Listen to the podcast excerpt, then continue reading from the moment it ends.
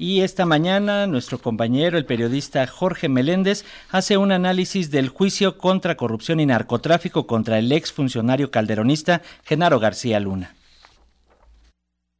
El lunes 13 de febrero se presentó el supuesto testigo estrella de la Fiscalía de Estados Unidos contra Genaro García Luna.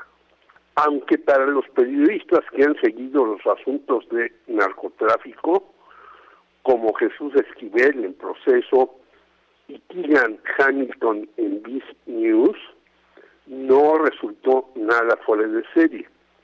Se trató de Jesús Reinaldo Zambada, apodado el Rey, quien relató cómo dio 5 millones de dólares en dos entregas al superpolicía de Felipe Calderón Hinojosa, este Calderón Hinojosa, hoy en Indonesia, en el antes muy famoso restaurante Champs Élysées, que se ubicaba en la llamada Zona Rosa y era frecuentado por políticos priistas e informadores chayoteros, entre otros.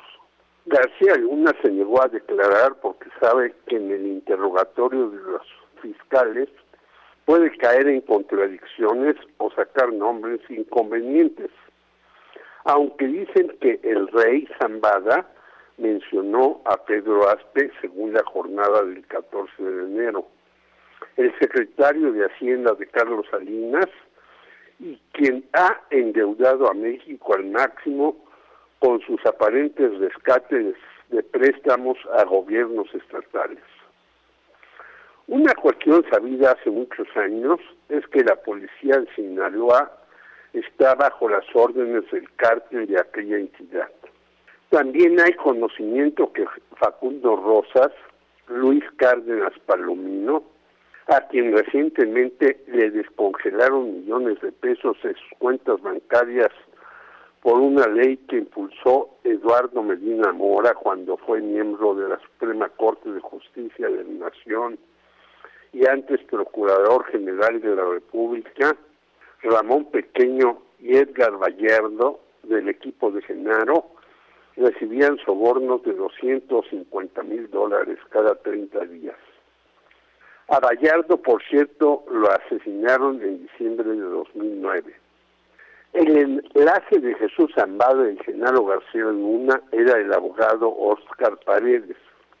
Y de las 100 toneladas al mes de cocaína que llegaban a Estados Unidos, la cantidad aumentó mucho más desde el gobierno de Vicente Fox cuando García Luna fue recomendado por Wilfrido Robledo y nombrado jefe de la Agencia Federal de Investigaciones.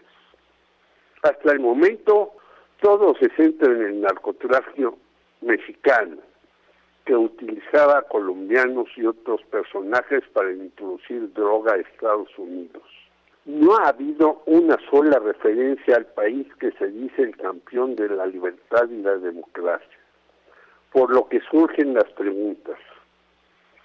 ¿Quiénes distribuyen la droga en aquel país, Estados Unidos? ¿Dónde están los capos de este negocio? ¿Qué pandillas como la Mara 19 que se formó en aquella nación después del río Bravo colaboran para que millones de yanquis se intoxiquen? Solo HSBC multado por la irrisoria cifra de 25 millones de dólares por lavado de dinero, según Paul Krugman, participaron en estas operaciones. Nadie de las Fuerzas Armadas yanquis, excepto Oliver North, que encabezó la operación Irán contra, está metido en el trasiego de estupefacientes.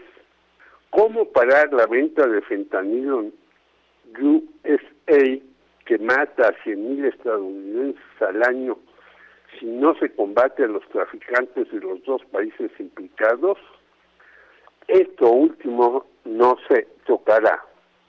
E incluso puede salir libre García Luna si el jurado, como en las series televisivas de la supuesta ley y orden, son conmovidos por los abogados defensores encabezados por César de Castro. Lo de García Luna está por concluir esta semana o la otra, pero combatir al narcotráfico es cuestión de alianza, entre muchos países y sobre todo evitar que el dinero particularmente de lavado sea tratado a fondo y por ahora nada sucede. Jorge Meléndez, Radio Educación.